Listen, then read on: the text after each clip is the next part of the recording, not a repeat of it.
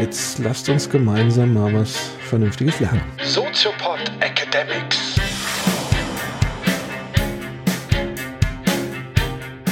Erklär's mir so, dass auch ich Vollidiot verstehe. Das heißt, so wie immer eigentlich. So wie immer. Ah. Soziopod Academics. Herzlich willkommen zu einer neuen Ausgabe Soziopod Academics. Ich begrüße wie immer Patrick Breitenbach an meiner Seite. Und ich begrüße Professor Dr. Nils Köbel. Wir haben heute ein sehr soziologisch-akademisches Thema vor uns, nämlich äh, die Systemtheorie von Niklas Luhmann, bei dem immer so ein Rauschen durch den Raum geht, wenn der Name fällt, weil das so der, ein, der, einer der ganz großen Soziologen ist des 20. Jahrhunderts. Ja, dann bin ich gespannt, ob wir das jetzt in 45 Genau. Minuten runterrocken. Wir können. sputen uns. Prüfungsrelevant. prüfungsrelevant. Niklas Luhmann hat eine unglaublich reiche Anzahl an Rezipienten auch hervorgebracht. Ich beschränke mich jetzt hier so ein bisschen auf die Perspektive von Hans Joas, das Buch Sozialtheorie, eine wunderbare Zusammenfassung. Das habe ich jetzt präsent und das Buch äh, Die Gesellschaft der Gesellschaft und die Bücher Soziale Systeme von Niklas Luhmann. Das ist das, was ich jetzt verwende im Folgenden für unsere Zusammenfassung. Biografisch Niklas Luhmann geboren 1927, verstorben leider schon 1998 war ein Soziologe, der auf Umwegen zur Sozialwissenschaft kam. Eigentlich kommt er aus der Juristerei, aus der Rechtswissenschaft. Und das merkt man seiner Theorie auch ein bisschen an Und seiner Sprache. und seiner Sprache, weil er aus der verwaltungsrechtlichen Ecke kommt und auch die Gesellschaft ein bisschen so aus einer Verwaltungsperspektive sieht. Aber dazu gleich mehr. Wenn wir über Luhmann sprechen, ist es sinnvoll, einen kleinen Rückblick zu machen. Einen kleinen Rückblick zu Talcott Parsons, über den wir ja auch schon an der Academics-Folge hatten Also am besten die nochmal anhören. die nochmal anhören, weil Telke Parsons ist eigentlich so der Begründer der modernen Systemtheorie in der Soziologie. Telke Parsons, amerikanischer Soziologe, und der hat äh, eine erste große Systemtheorie entwickelt, die sogenannte strukturfunktionalistische Systemtheorie. Leicht zu erklären, wenn man das Bild Parsons bemüht, dass Gesellschaften so ähnlich funktionieren wie Organismen. Ein äh, Organismus grenzt sich von seiner Umwelt ab, durch Haut beispielsweise, durch eine Zellwand wie bei Einzellern und entwickelt zum Überleben bestimmte Strukturen, also Organe beispielsweise, die bestimmte Funktionen erfüllen. Und Parsons hat gesehen, dass eigentlich dieses Prinzip genau bei Gesellschaften auch funktioniert. Gesellschaften kann man nämlich nach Parsons als komplexe Systeme begreifen, die sich von ihrer Umwelt abgrenzen und zu ihrem Überleben bestimmte Strukturen entwickeln. Institutionen, Organisationen, die bestimmte Beiträge leisten, damit die Struktur, die Bestandserhaltung des Gesamtsystems stabil bleibt. Also die Schule ist ein Organ, die Familie ist ein Organ. Und die Schule ist eingebunden ins Bildungssystem, sowie Hochschulen, Universitäten, und die leisten ihre Funktion zum Erhalt der Gesamtgesellschaft. Oder die Genau. Politik wäre ein System. Militär. Militär, Wirtschaft, sowie Organe, das Herz, die Lunge, die Leber, ihre Funktion erfüllen. Jetzt äh, kommt Luhmann ein bisschen aus dieser Perspektive. Er hat nämlich das bei Parsons hochinteressant gefunden, diese Frage nach systemischer Betrachtung der Gesellschaft. Also wie kann man Gesellschaft als System betrachten? Parsons wurde oft kritisiert, gerade auch durch George Herbert Mead, den wir auch schon hatten im Soziopod, der gesagt hat, das ist ja gar nicht so starr und steif, wie Parsons das annimmt mit den Rollen. Da gibt es ja mehr Interpretationsspielräume, Gesellschaften verändern sich. Parsons hat das viel zu statisch gedacht. Und Luhmann sieht das jetzt auch so. Luhmann sagt auch, dass Parsons etwas statisch war mit seiner Systemtheorie, weil Gesellschaften sich ja auch verändern. Es gibt ja einen unglaublichen Wandel von Gesellschaften. Und äh, so versucht Luhmann eine neue Systemtheorie zu entwickeln, die differenzierter ist und auch organischer ist, also lebendiger, flexibler ist als die Parsonsche, Parsons, Parsonsche Systemtheorie. Und er sagt, das Hauptproblem bei Parsons beginnt schon am Anfang, nämlich mit dieser Analogie.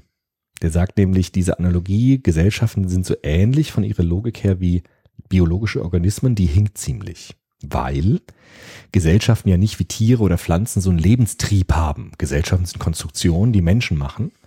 Und Gesellschaften haben keinen Überlebenstrieb. Die wollen ja eigentlich gar nichts. Gesellschaften sind, entstehen ja aus der Interaktion von Menschen und haben jetzt nicht so einen Lebenstrieb wie jetzt Tiere oder Pflanzen. Und deshalb sagt er, muss man das strukturierende Prinzip bei Gesellschaften anders denken, als jetzt von so einem Lebenstrieb her zu denken. Und da wird es jetzt erstmal interessant, dass Luhmann jetzt sich einer ganz anderen Grundannahme bedient. Er schaut sich nämlich an, was Menschen eigentlich brauchen. Und dort äh, orientiert er sich an konservativen Philosophen, die sagen, Menschen sind eigentlich Mängelwesen. Wir haben nicht die Klauen des Tigers, nicht das Fell des Bären. Wir sind eigentlich relativ schwach unterwegs, wenn man uns biologisch betrachtet Körperlich. körperlich. Wir sind den meisten Tieren unterlegen. Also wenn man in so ein Affenhaus hineingeht, dann bleibt man nicht lange dort, weil die einfach einen platt machen. Ja. Und gegen Bären zu kämpfen ist auch relativ aussichtslos, ohne Waffen. Man ist der Revenant. Ja, genau, da, da wird es ja schön gezeigt, ne? was, was für eine Power braucht man, um da zu überleben. Ne? Ja. Und äh, Luhmann sagt, da wir diese Mängelwesen sind, die eigentlich sehr schwach sind, müssen wir das ausgleichen.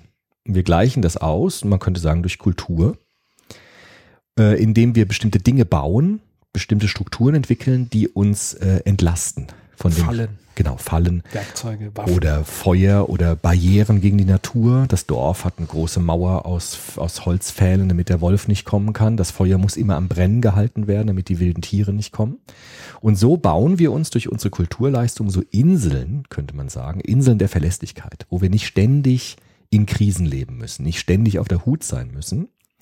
Und dieses Grundprinzip ist jetzt das Wichtigste bei ihm. Er nennt das nämlich das Grundprinzip der Komplexitätsreduktion. Also Menschen versuchen immer die Komplexität ihres Lebens zu reduzieren. Es ist alles unglaublich kompliziert. Es gibt unglaublich viele Wirkungen, die auf uns einprasseln und wir versuchen irgendwie eine Kontrolle herzustellen, irgendwie die Komplexität zu reduzieren, Überblick zu behalten, die Dinge zu ordnen, Freiräume zu schaffen, damit wir entlastet werden von dieser Überkomplexität der Umwelt, in der wir leben. Daher kommt auch der berühmte Spruch, man muss nicht jeden Tag das Rad neu erfinden. So ist es. Und wenn ich ein Haus gebaut habe, dann muss ich auch nicht ständig äh, vor der Lauer sitzen, ob der, ob der Berglöwe kommt oder der Höhlenbär, sondern ich kann mich anderen Dingen zuwenden. Ich kann Ja. zum Beispiel mit anderen Menschen sprechen. Mhm.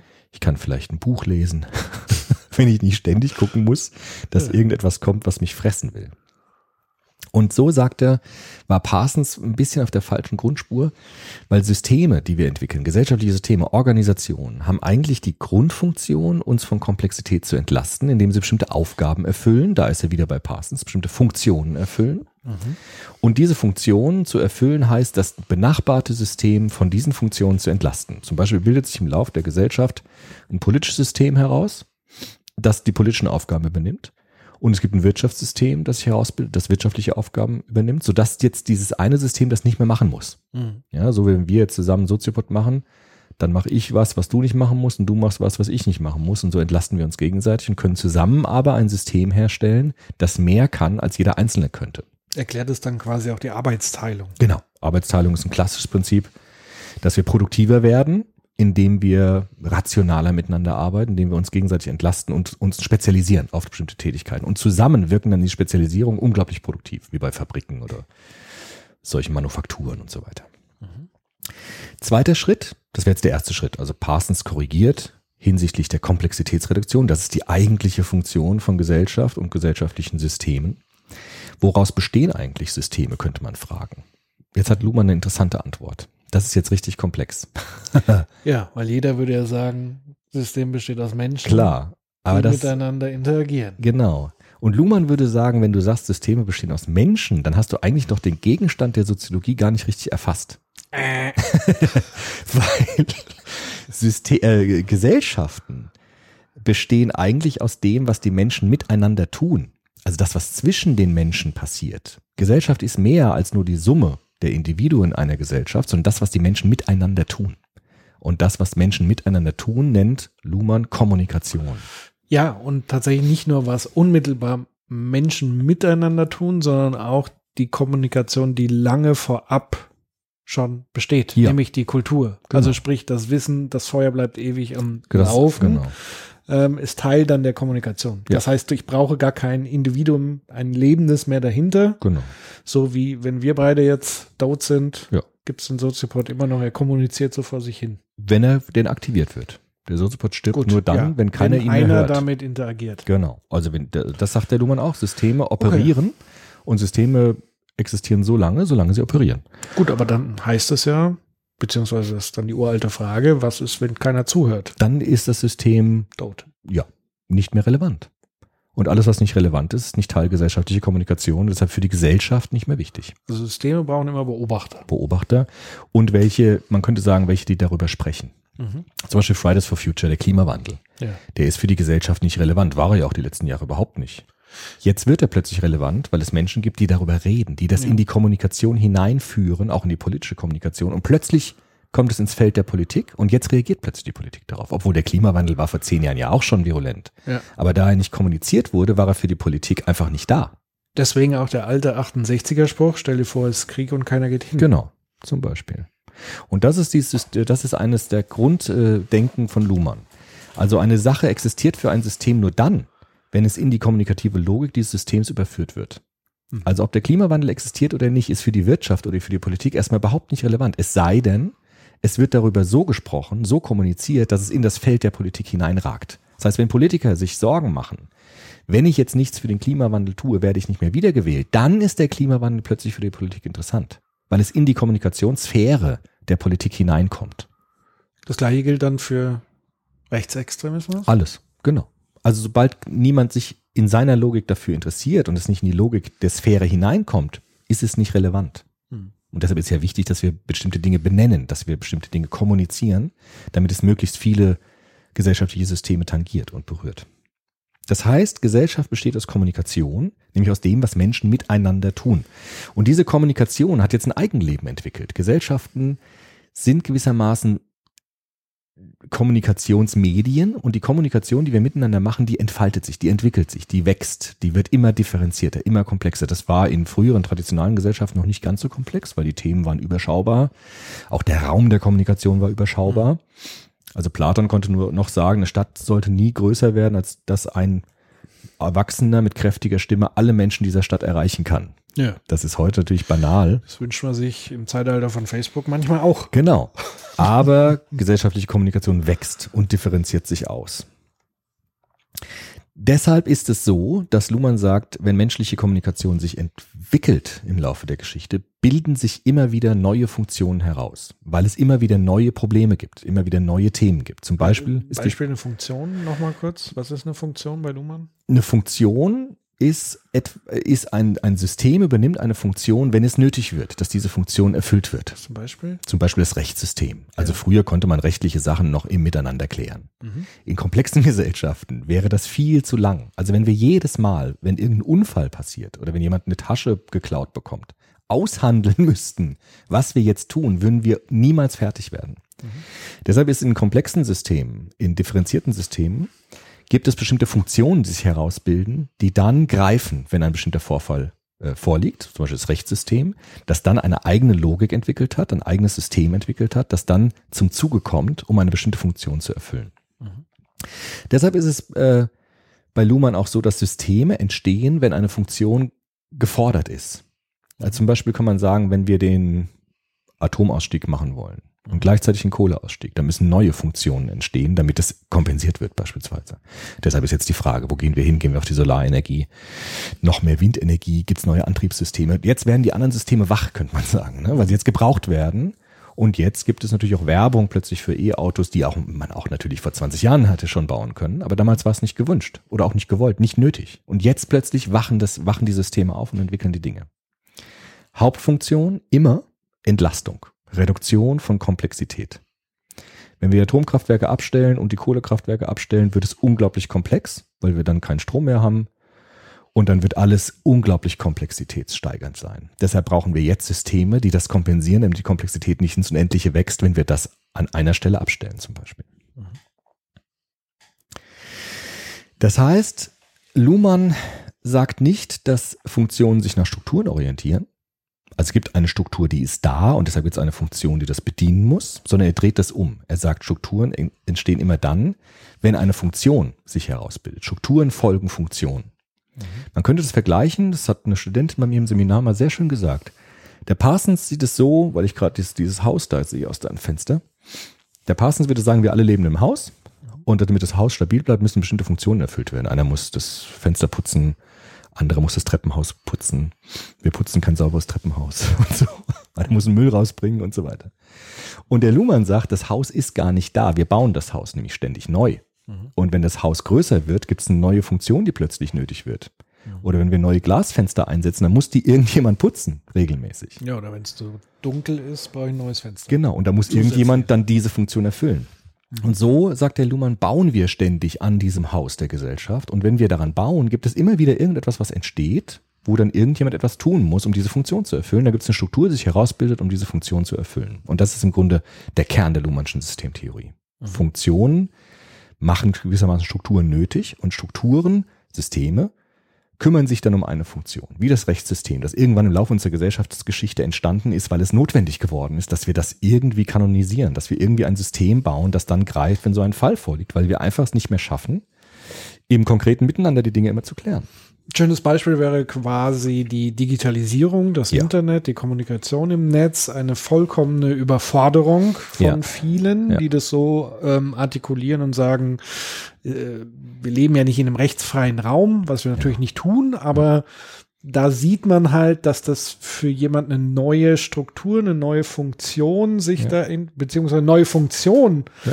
sich da etabliert, für die es noch eine Struktur zu finden gilt. Ja. Weil Oder offenbar die alte Struktur nicht reicht. nicht so passt oder Ja. nicht reicht oder äh, verändert werden Oder müsste, damit es passt, weil es genau. noch zu komplex ist und deshalb ähm, etwas gesucht wird, um die Komplexität zu reduzieren, Genau. beziehungsweise das Phänomen einzudämmen, Ja. was man gerne nicht mehr haben möchte. übersichtlich zu machen. Im Grunde könnte Ja. man sagen, das ist ja im Internet schon längst passiert mit den Suchmaschinen. Ne? Also Suchmaschinen waren die, die unglaublich viel Komplexität reduziert haben, weil du kannst Suchbegriffe eingeben. Das war ja am, zu Beginn des Internets noch gar nicht möglich, aber diese Funktion ist relativ sch schnell gekommen, weil ganz schnell der Wunsch da war, wir brauchen irgendein System, das uns die Komplexität des Internets reduziert und das waren zum Beispiel die Suchmaschinen. Mhm. Ja, sind, auch der Soziopod ist ja im Grunde eine Reduktion von Komplexität. Wir sind ja auch ein System, das versucht, wissenschaftliche Theorien zu reduzieren in ihrer Komplexität, sodass sie möglichst vielen Menschen nachvollziehbar werden. Und wir sind auch eine Komplexitätsreduktionsmaschine, könnte man sagen. Ja. Ja. So, der dritte Schritt bei Luhmann. Maschine. Naja, Doch oder? keine Maschine. Ja, in Anführungsstrichen. Wir sind keine Maschinen ist der gute Hinweis auf die letzte äh, systemtheoretische Prämisse bei Luhmann. Er geht nämlich jetzt nochmal einen Ausflug ein in die Biologie. Sehr ungewöhnlich für Soziologen, die ja immer so ein bisschen vorsichtig sind bei Biologie. Aber er hat sich die großartigen Arbeiten dieser Neurophysiologen angeschaut, Maturana und Marellia, die gezeigt haben in ihren Arbeiten, dass biologische Systeme, wie zum Beispiel das Gehirn, operational geschlossen sind. Das Gehirn kann man nicht direkt beeinflussen. Du kannst reinpieksen. Aber auch dann ist die Operation des Gehirns nicht direkt beeinflusst. Also du kannst zum Beispiel Medikamente nehmen, Ja. Die würden dann im Gehirn bestimmte Stoffe vielleicht ersetzen oder bestimmte Prozesse anregen, aber die, die Medikamente wirken nur dann, wenn sie passen zu der Operationalität des Gehirns. Wenn sie gar nicht wirken, Mhm.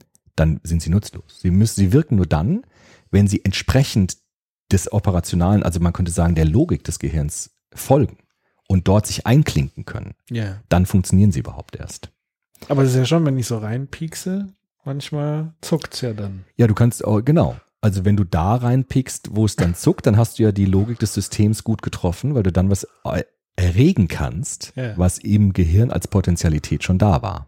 Aber ich kann auch nicht das Komplexe ausüben, indem ich in einer gewissen Abfolge reinpiekse, so dass ich meine Hand so bewegen kann, dass ich ein Glas Wasser trinke. Das geht vielleicht dann irgendwann, Irgendwann auch, schon. aber, auch nur dann, wenn ich die richtigen Stellen piekse. Genau. Das heißt, mich in die Logik des Gehirns eindenke und Entsprechungen mache. Wenn ich einfach das Gehirn kaputt mache, habe ich halt das System zerstört. Ja. Aber ich kann nicht direkt in die Logik des Systems eingreifen. Das mache ich auch nicht, wenn ich es kaputt mache. Dann die Logik des Systems ist ja immer noch da. Sie ist halt dann zerstört. Aber die Logik ist trotzdem die gleiche. Barellia hat das ganz schön gezeigt durch das Sehen. Also das sagen ja die Konstruktivisten, ist ja sozusagen immer der, der Fels des Konstruktivismus ist ja oftmals so die Informationsverarbeitungstheorie, dass wir nicht einfach die Wirklichkeit sehen, sondern die Lichtreize kommen über unsere Netzhaut und werden dann im Gehirn verarbeitet, sodass die Welt in uns entsteht und nicht einfach nur ein Abbild der Welt ist. Das haben die Neurophysiologen ja sehr, sehr einsichtig gezeigt. Biologische Systeme sind physikalisch offen. Sie nehmen Stoffe aus der Umwelt auf. Luhmann macht das immer schön deutlich am Pantoffeltierchen. Man kann das an Ich weiß nicht, ein. warum das für- bei Luhmann so wie die Faust aufs Auge. Es passt. Ich stelle mir ne? Luhmann auch immer in Pantoffeln vor. Ja, weil Luhmann hat ja auch einen wunderbaren Satz geprägt. Er hat nie empirisch gearbeitet. Der hat das am, Ja. am Schreibtisch entwickelt, das Ding, mit seinem Zettelkasten, hat Informationen gesammelt und hat alle möglichen Theorien synthetisiert zu einer großen Systemtheorie. Deshalb hat er auch nie Forschungsprojekte oder so gemacht, sondern hat alles alleine aufgestellt. Ja. Also eine riesen Verwaltungsarbeit letztendlich auch wieder. also, also eine riesen, ein System halt entwickelt, Ja. um die soziologischen Theorien zu bündeln. Also eine geniale Leistung, aber auch die nur so jemand wie Luhmann wahrscheinlich machen konnte. Auch ein bisschen verschroben einfach. Naja, so wie Wissenschaftler manchmal sind. Ja. Auf zumindest jetzt nicht ein politisch interessierter Mensch wie, wie Habermas, der die Gesellschaft verändern wollte oder Emanzipation, Autonomie gefordert hat. Das hat er überhaupt nicht interessiert. Er hat einfach nur versucht, die Logik von Gesellschaften zu erklären. Mhm. Das Pantoffeltierchen nimmt ja äh, Nahrungspartikel auf über den Zellmund und es kann auch dann Abfallprodukte durch den Zellafter wieder an die Umwelt abgeben. Ja, fressen und scheißen. So sieht's mal aus. Nur, was in dem Pantoffeltierchen passiert, also wie die Verarbeitung der aufgenommenen Stoffe passiert, das ist geschlossen. Das passiert alles in dem Pantoffeltierchen. Ja. Genauso beim Gehirn. Die Lichtreize kommen natürlich schon über unsere Augen dort an, aber was daraus gemacht wird, das entscheidet die operationale Geschlossenheit des Systems. Und meistens eine Blackbox. Das ist eine Blackbox, weil da kommst du eigentlich nicht rein. Denn auch wenn du reinpiekst ins Gehirn, oder nimm mal an, ich piekst dich jetzt ins Knie, dann tut dein Knie dir dann erstens das. Das wäre sozusagen die logische Reaktion deines Systems. Und zweitens, aber davor noch, das Knie tut dir ja gar nicht weh, Mhm. sondern der Schmerz entsteht ja in deinem Gehirn. Weil die Reize, die dort durch das Pieksen im Knie zu deinem Hirn kommen, die werden in einer bestimmten Weise verarbeitet, sodass dann ein Schmerzgefühl entsteht. Wenn du Schmerzgefühl hast. Wenn du Schmerzgefühl hast, wenn das System Das gestört ist, Genau. dann kann es nämlich sein, dass ich dir deine Kniescheibe zertrümmere und du trotzdem gar nichts merkst, weil diese Verarbeitungsform gar nicht äh, äh, re- reibungslos funktioniert zum Beispiel. Und ein weiteres Beispiel für die Blackbox, du piekst mir ins Knie und ähm, die erwartete Reaktion wäre, ich piekse zurück Ja. oder scheue der eine, aber ich würde irgendwie was völlig Unerwartetes tun. Kann passieren. Was möglich ist. Weil das, wirst- das wird das System entscheiden, wie es ist. Genau, das heißt, Oder- ich kann nie vorhersehen, was passiert, wenn Nicht ich Input gebe, Mhm. wie ist dann der Output. Du kannst es nie kontrollieren, nie hundertprozentig, weil das immer am System liegt. Oder zum Beispiel, es gibt Menschen, die haben eine Amputation eines Beines und haben trotzdem Schmerzen dort, obwohl es gar nicht sein kann, weil das Bein gar nicht mehr da ist. Und das ist auch ein schönes, schöner Beleg dafür, dass, das, dass der Schmerz eine Konstruktion ist, die in unserem Nervensystem passiert. Und gar nicht dort passiert, wo der, wo der Schmerz seine Ursache hat. Mhm. Auch das Nervensystem des Menschen ist deshalb ein geschlossenes System. Und Luhmann überträgt jetzt dieses Prinzip des geschlossenen operativen Systems auf Gesellschaften. Das ist jetzt ein gewagter Sprung, den er macht. Dafür wurde, wurde er auch oft kritisiert. Bisher war es ja harmlos. Man könnte sagen, Systeme bilden sich heraus, um Funktionen zu erfüllen. Alles klar, vielen Dank. Nur jetzt sagt er, in differenzierten Gesellschaften ist es so, dass die Systeme ein Eigenleben bekommen. Sie schließen sich gewissermaßen von ihrer Umwelt ab und entwickeln eigene Logiken, eigene Strukturen, die nur zu diesem System passen, was wir angucken.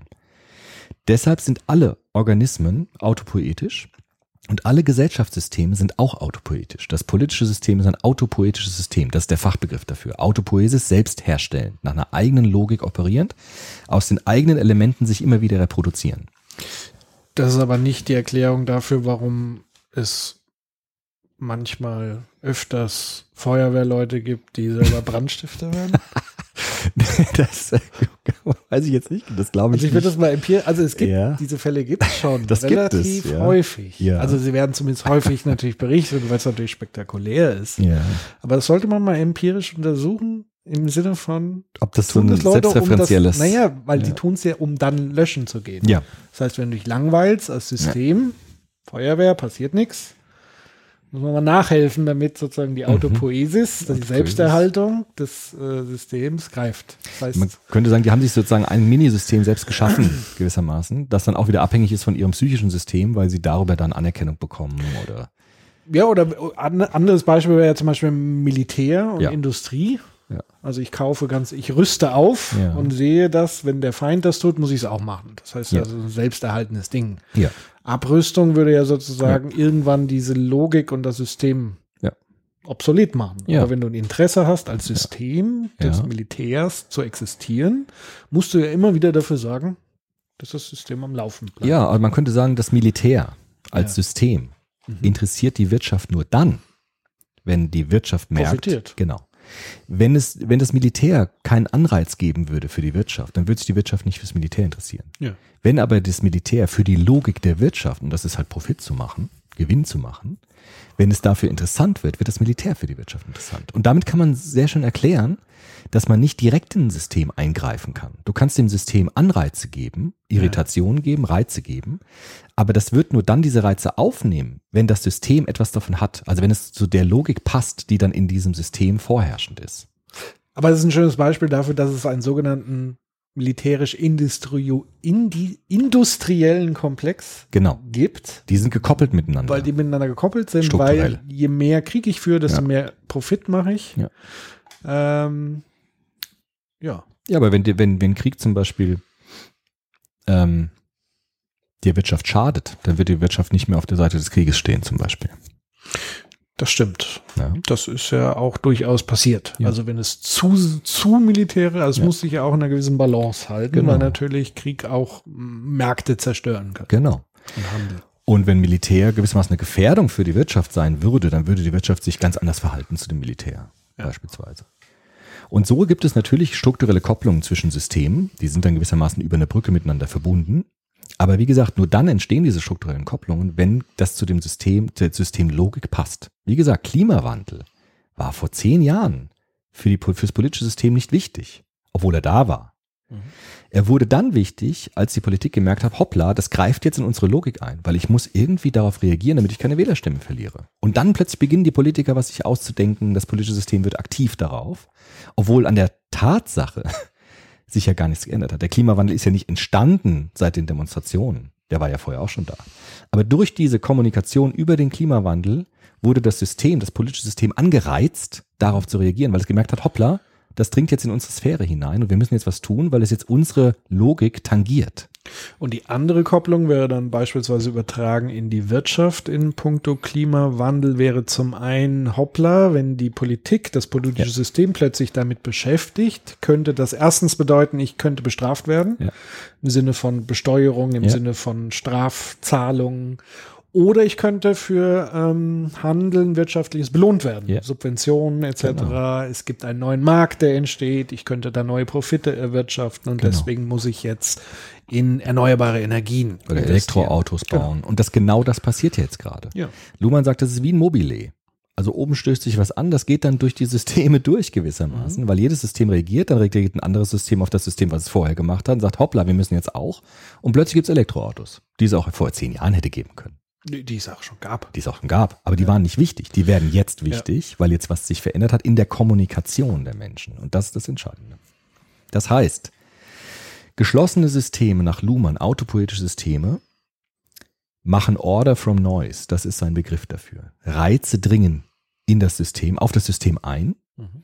und das System ordnet diese Reize gemäß ihrer Logik. Mhm.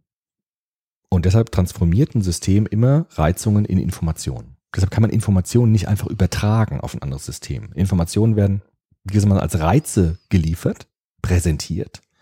Und dann macht das System, auf das diese Reize treffen, macht dann aus diesen Reizen Informationen. Mhm. Das heißt, die Logik des Systems entscheidet darüber, wie Reize verarbeitet werden und wie sie dann das System prägen, auf die sie treffen. So, das heißt, moderne Gesellschaften bilden unterschiedliche autopoetische Systeme aus, nämlich Politik, Wirtschaft, Religion, Kunst, die nach ihren eigenen Logiken arbeiten.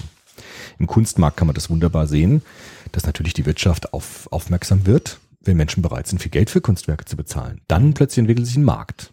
Ja. Weil es dann in die Logik der Wirtschaft hineingeht, in die kommunikative Logik der Wirtschaft hineingeht. Wenn Bilder nicht Profit bringen, dann interessiert sich die Wirtschaft nicht für Kunst. Mhm. Warum sollte sie auch? Es ist ja nicht ihre Logik.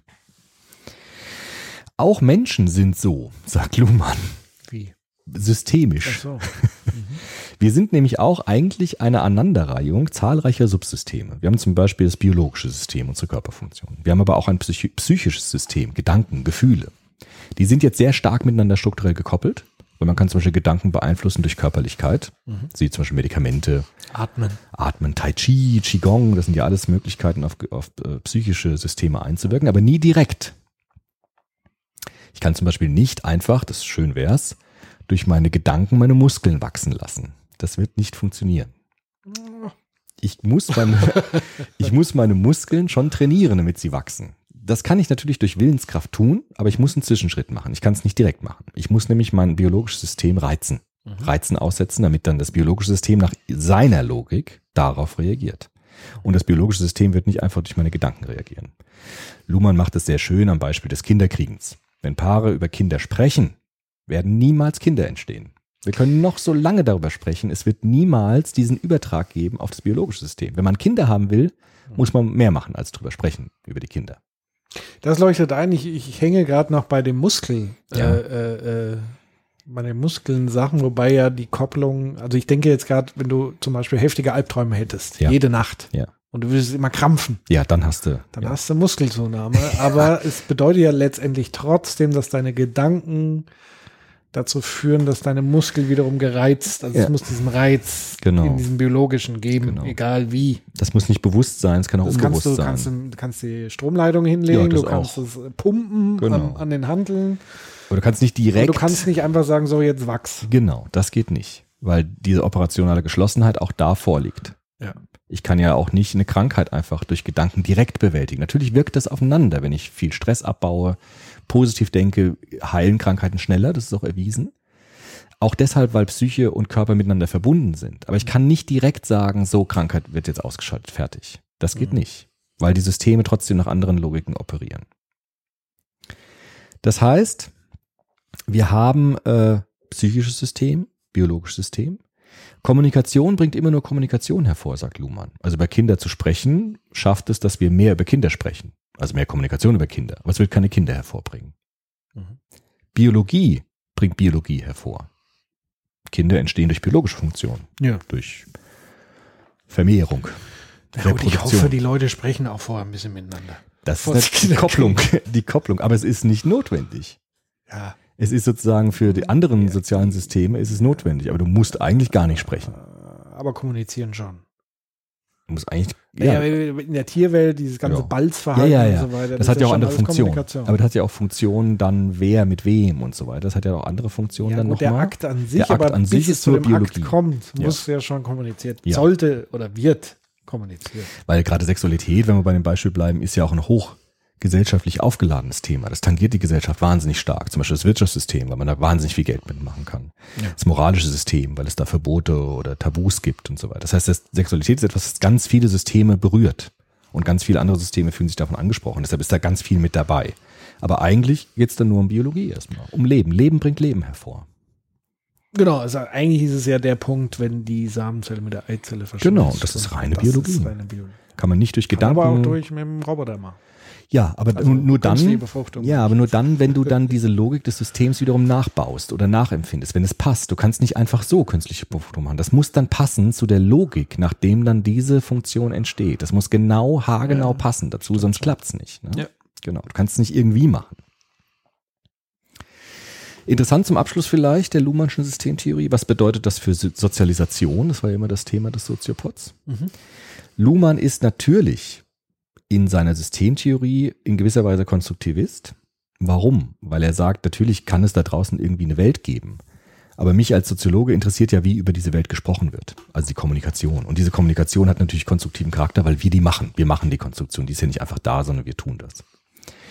Deshalb sagt auch Luhmann, Menschen haben es nie mit der Realität selbst zu tun, sondern immer mit beobachteter Realität und mit konstruierter Realität. Und interpretiert er. Genau. Man kann die Welt nur durch Beobachten und Unterscheiden erkennen. Und die Unterscheidungen kommen vom Beobachter und nicht aus der Außenwelt. Und von der Historie des Beobachters. Also Genau. mit all dem, was er, mit Genau. dem er aufgewachsen ist. In der Kultur, mit der er aufgewachsen, Genau. mit den Ideen, den Geschichten. So werden wir eine Schlange vielleicht als bedrohlich empfinden, wenn wir in der Kultur das so haben. Oder manche werden sich freuen, wenn eine andere Bewertung dann dahin liegt. Aber die Bewertung kommt immer aus dem System und nicht von der Sache selbst. Der Schlange ist das ja vollkommen egal. Genau. Deswegen einfach mal so eine ähm, Salatgurke Ja. einer Katze hinlegen, Ja. die wird panisch wegspringen. Ja? Ja, Ist das so? gibt so ein paar Videos im Ah, Internet. interessant, weil das System das dann Weil so das macht. System Katze denkt, es wäre eine Schlange. Ah, guck mal hier. Das ist doch ein schönes Beispiel. Ja. Ne, das, das System macht Order from Noise. Mhm. Und interpretiert die, die Gurke als, als Schlange. Wahrscheinlich. Also, das ist das, Ja, was sie wahrscheinlich, denken. ja. Ich weiß ja nicht, wie die Katze Und dann gibt's halt Katze ein, eine Reaktion in der Katze. Vielleicht mag sie auch keine Gurken. Das Aber das ist schon interessant, weil das ist ja wirklich ein Beleg dafür, dass es äh, nicht an, äh, das liegt am Beleg. System. Das ist äh, wiederum eine menschliche Interpretation, Gut, dass wir denken, Ja, dass die Katze das nur macht, weil Ja. die Katze denkt, das könnte eine Schlange, sein. Aber wie Wer gesagt, weiß. vielleicht findet sie einfach Gu- Gurken ekelhaft. Aber zumindest- Das ist ein Geruch, keine Ahnung. Aber, es aber zumindest entscheidet das System, was die Gurke bedeutet und nicht die Gurke. Die Katze, das System der Katze entscheidet darüber. Ja, sagen wir so, das System der Gurke reagiert mit dem System der Katze. Weil ohne die Gurke wird die Katze ja auch nicht Aber die reagieren. Katze ist, äh, die, die Gurke ist nur ein Reiz erstmal für die Katze. Und was es für die Katze bedeutet, entscheidet die Katze und nicht die Gurke. Ja, Und das ist das, was der Luhmann meint. genau. So läuft es übrigens auch mit Kindern. Also Katze, Gurke, Schlange. Heranwachsende, sagt Luhmann, das ist jetzt natürlich pädagogisch enorm wichtig. Wir können heranwachsende Kinder und Jugendliche nie direkt beeinflussen. Du kannst keine Gedanken einpflanzen in Menschen oder du kannst niemanden wirklich hinbiegen, sondern da die Kommunikation ja immer geschlossen funktioniert, gibt es keine Informationsübertragung. Also du kannst keine Information einfach direkt einspeisen in einen Menschen. Auch wenn wir sprechen, haben wir ja bestimmte Laute, die wir geben, bestimmte Töne gewissermaßen. Und das System, auf das diese Töne trifft, entscheidet ja dann gemäß der eigenen Logik des Systems, wie diese Töne und Laute verarbeitet werden. Mhm. Deshalb hat er eine ganz interessante Sozialisationstheorie. Er sagt nämlich, Sozialisation ist eigentlich nichts weiter als Anregungen bereitzustellen, Reize bereitzustellen, auf das das System, mit dem ich es zu tun habe, zum Beispiel das, das psychische System von Kindern, reagieren kann. Oder man weiß auch nie genau, wie es darauf reagiert. Ist ja quasi so ein, so ein, so ein Ping-Pong-Spiel. Also du, Ja. du kommst ja quasi zur Welt und bist Neues. Genau. Und du versuchst dich Ja. Die Komplexität zu reduzieren. Genau, Ja. Dinge einzuordnen. Genau. Das Welche tun Bedeutung Kinder sofort. Ja. Also. Sprache lernen ist ein riesiges, ja. äh, äh, riesiges Lernen. Sprache ist ein. System, Genau. Das du lernst, damit du mit dem System arbeiten Kann ich kannst. aber nur by doing machen. Ja. Also immer nur ausprobieren. Genau. Wie reagiert der eine so, so, dann kommt der laut. Und plötzlich dann schaltet sich was im System um. hat's eine Bedeutung. und hat es einen Grund. Deshalb ist es auch so, wenn wir Kindern ständig vorlesen und ganz viel mit Kindern sprechen, werden Kinder irgendwann die Sprache lernen, weil das System sich so strukturiert im kindlichen Hirn, dass es diese Sprache versteht und selbst anwenden kann. Aber das kann ich nicht erzwingen, Ja. sondern das muss das Kind von selbst machen gewissermaßen. Und jetzt verstehe ich auch Double Bind, Ja. diesen Effekt. Kurz erklärt, Double Bind, du hast im Grunde genommen ähm, Kommunikation, die widersprüchliche Botschaften vermitteln. Ja. Also die Mutti sagt, ich hab dich doch lieb, aber Ja. körperlich macht sie Ja. eine abweisende. Ja. Also eine Doppelbotschaft wird gesendet. Und zwar das Gegenteil. Mhm. Und das macht natürlich Das irritiert, das macht verrückt, weil du weißt das Dauer. System nicht, was, genau, bis weil, es was was machen ist jetzt soll. richtig, was ist falsch. Genau. Und deswegen Genau. kann das ähm, zu Problemen führen. Das System wird sich dann entsprechend darauf einstellen, wird Strukturen herausbilden, die dazu passen. Und so entstehen zum Beispiel psychische äh, Störungen. Ja. Psychische Störungen, würde Luhmann sagen, haben eine, eine Funktion. Mhm. Nämlich Kinder entwickeln Strukturen, die es ihnen ermöglichen, mit der Familie zu leben, in der sie hineingeboren worden sind. Und deshalb sind diese Strukturen auch dann noch stabil, wenn die Kinder erwachsen werden, die Familie verlassen und plötzlich so Double-Bind-Sachen machen, weil sie es in der Familie so erlebt haben und Mhm. plötzlich in anderen Kontexten übertragen. Weil das System sich so strukturiert hat, so Mhm. gebaut hat gewissermaßen, dass es zu dieser familialen Kommunikation gepasst hat. Mhm. Und in anderen Kontexten wirkt es ganz verwirrend, weil es da gar nicht mehr passt. Genau. Und deswegen gibt es so viele äh, Konflikte, wenn wir im Zuge zum Beispiel von Migration Ja. sprechen. Also weil Menschen unterschiedlich sozialisiert wurden, in unterschiedlichen Systemen Ja. groß geworden sind. Klar. Und dann gibt es halt einfach Grenzfälle, Ja. wo das neue System oder wo ein, ein System auf das neue System trifft Ja. oder beide sind halt in dem Fall neu und dann gibt es halt einen Konflikt. Na klar. Weil plötzlich Irritation. unterschiedlich reagiert wird auf Ganz eine, eine Sache. Deshalb ist Sozialisation sehr langwierig, sehr langfristig. Und die Systeme werden sich angleichen, aber das dauert lange. Das wird nicht gleich gehen. Ein System sollte ja bereit sein, sofern das überhaupt man von Bereitschaft sprechen kann, Mhm. sich möglichst durchlässig zu machen. Ja, ist es ja auch. Menschliche Systeme sind ja sozusagen andockfähig, Ja. sind ja sehr offen. Es gibt kein sozialeres System als das menschliche Gehirn, habe ich irgendwo mal gelesen. Wenn man wird älter. Dann baut's ab, genau. Also die Funktionsfähigkeit nimmt, die Leistungsfähigkeit nimmt ab, wie beim Rechner. Genau das Gleiche. Nur da ist natürlich auch die Frage, Systeme werden natürlich schneller etwas verarbeiten, wenn sie davon Nutzen haben. Ja. Und wenn sie irgendeinen Profit davon haben, wenn sie irgendwie einen Gewinn davor haben. Das hat der John Dewey zum Beispiel, den wir letztes Mal hatten, ja auch gesagt. Lernen ist dann am besten, wenn Kinder merken, wow, da habe ich direkt einen Benefit von. Mhm. Und wenn ich das erzwinge, dann ist das System sehr träge, sich damit anzufreunden. Deswegen gibt es viele Unternehmen, die beispielsweise äh, großen Wert darauf legen, auf junge Mitarbeiterinnen und Natürlich. Mitarbeiter, weil es natürlich das System System, Unternehmen sehr viel flexibler hält. Klar, Nach vorne gehen, progressiver. Und je älter die Menschen werden, desto konservativer. Ja. Zumindest heißt nicht, dass das zwingend immer so ist, aber die Tendenz ist gegeben. Und das würde natürlich auch dafür sprechen, wenn Deutschland eher eine Gesellschaft ist, die vergreist, Es sei dann denn, könnte es auch eher einen, einen konservativen ja. Habitus als Land an Tag Ja, aber es gibt auch, das Wirtschaftssystem wird auf ältere Menschen reagieren, wenn sie, wenn es merkt, man kann damit Profit machen. Und das ist ja auch Ja. so, dass es viele Rentner gibt, denen es gut geht und plötzlich reagiert das Wirtschaftssystem. Es gibt Reiseangebote für ältere Menschen, es gibt Paar Partnerschaftsbörsen. Natürlich reagiert das System auf ältere Menschen, aber nur dann, wenn die älteren Menschen die Logik des Systems anreizen. Und dann wird es plötzlich wach, das System.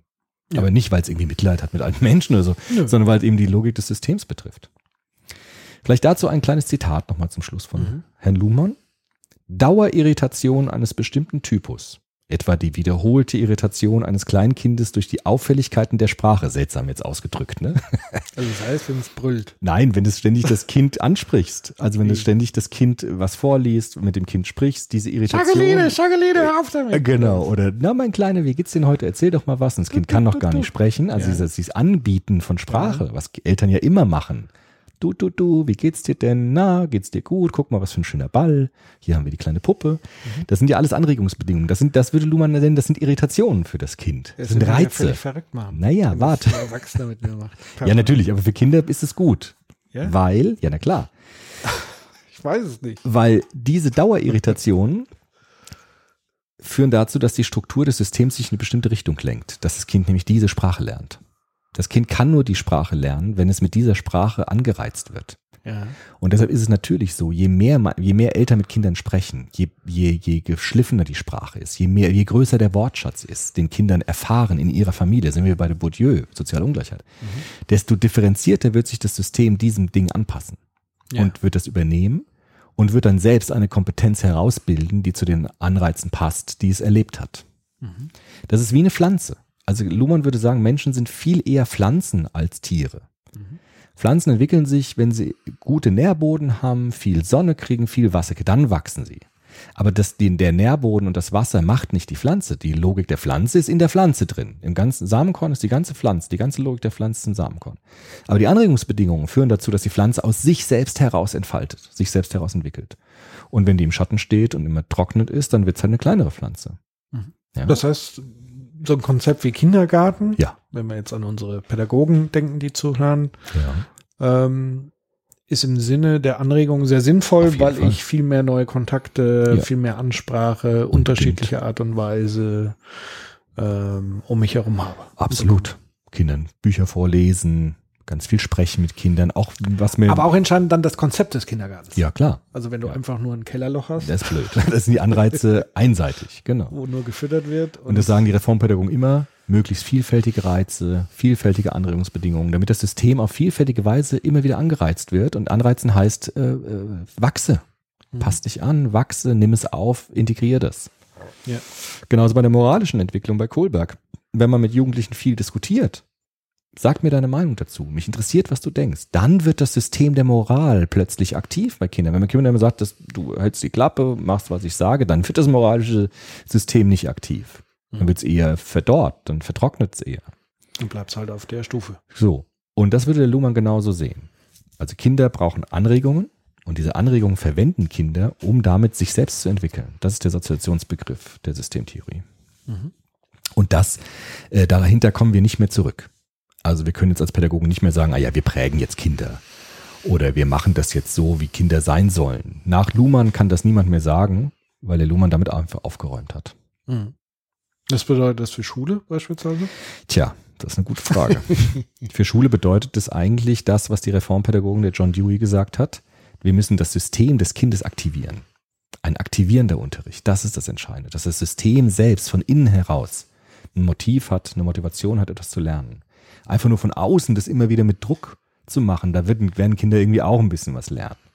Aber viel effektiver wird es, wenn das System merkt und von sich heraus anspringt Mhm. und äh, die Welt entdeckt und äh, mit Spaß und Freude lernt, weil dann wird es richtig verinnerlicht. Und dann ist das System bereit, gewissermaßen die Informationen in einer bestimmten Weise zu ver die Reize zu Informationen zu verarbeiten.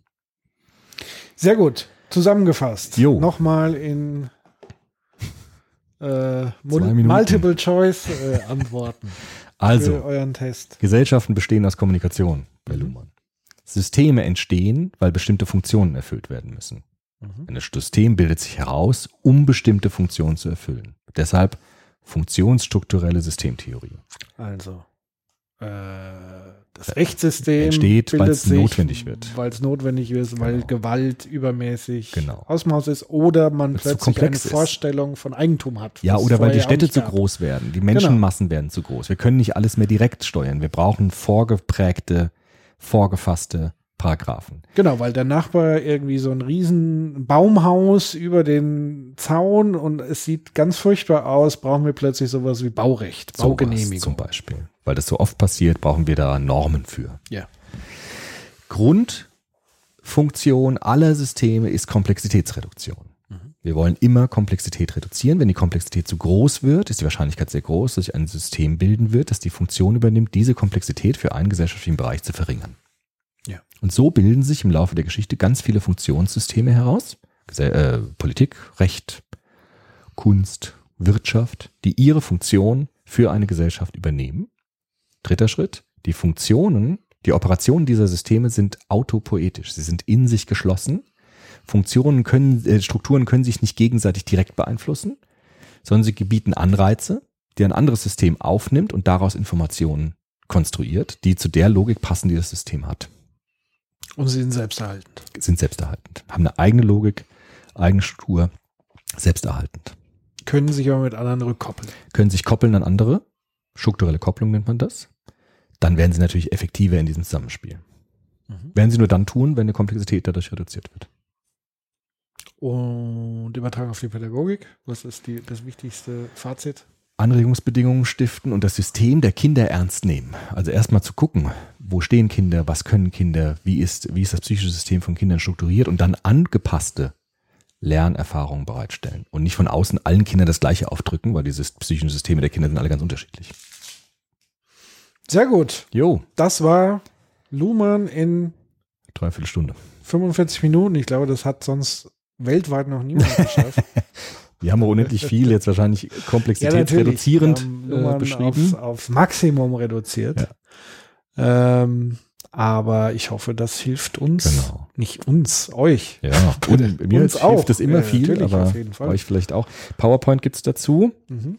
und ein kleines Abstract wie immer zum Lernen, zum Nachhören. Jo. Gibt's überhaupt Luhmann in Klausuren? Weiß ich jetzt gar nicht. Wahrscheinlich ist es eher für Hausarbeiten interessant. Genau, und wer Luhmann ein bisschen ausführlicher haben möchte, wir haben tatsächlich zwei Episoden noch in unserem Archiv. Auf www.soziopod.de findet ihr eine Zwei-Stunden-Version von Luhmann. Was ist ein Luhmann? Ist Genau. der Episodentitel. Und es gibt auch noch mal eine Radio-Edition mit Luhmann. Aber ich glaube, wir haben heute noch mal wirklich ähm, das, die Essenz für euch herausgearbeitet für eure Prüfung, die anstehende und wir wünschen euch viel Erfolg. Ansonsten gerne Feedback, wenn es euch weitergeholfen hat, schreibt uns, kommentiert uns, empfehlt uns weiter. Macht's gut, ihr Lieben, bis zum nächsten Bis dann. Academics. Tschüss.